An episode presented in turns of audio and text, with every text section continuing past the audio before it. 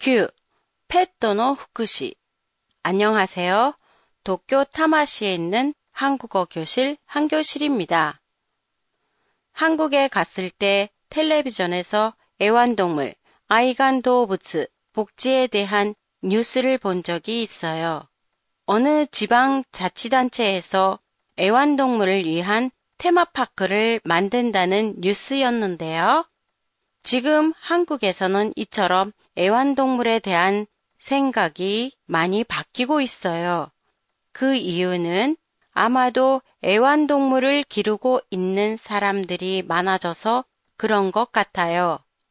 현재 다섯 명 중에 한 명은 애완동물을 기르고 있다고 해요. 그리고 이제까지 집에서 기르는 동물, 펫이라는 의미로 애완동물 이라고 했는데 지금은 인생을 같이 하는 동물이라는 의미에서 반려동물, 한류도부츠이라고 부르고 있어요. 또한 정부나 지방 자치단체도 반려동물을 위해 공공 예산을 사용하는 곳이 많아지고 있어요. 위에서 말한 테마파크 이외에도 반려동물만 이용할 수 있는 전용 문화센터, 사람들처럼 의료 혜택을 받을 수 있는 동물 의료보험을 생각하고 있는 지역도 있어요.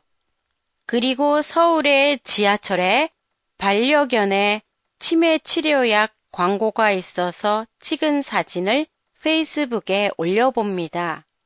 광고 내용은 치매 치료제가 새로 개발됐는데 효과를 실험할 개를 모집한다는 광고였어요. 마치 사람과 마찬가지로 개에게도 치매를 치료하는 약이 개발되고 있다는 것에 놀랐어요. 이렇게 반려동물이 인간과 똑같이 대우를 받는 것도 좋지만 모든 사람이 낸 세금으로 인간의 복지보다는 반려동물의 복지를 더 생각하는 것 같아 좀 걱정이 됐어요. 동물의 복지보다는 인간의 복지가 먼저라는 것을 잊어서는 안 될 것 같습니다. 페이스북 페이지에서 팟캐스트 내용을 일본어로 보실 수 있습니다. 안녕히 계세요.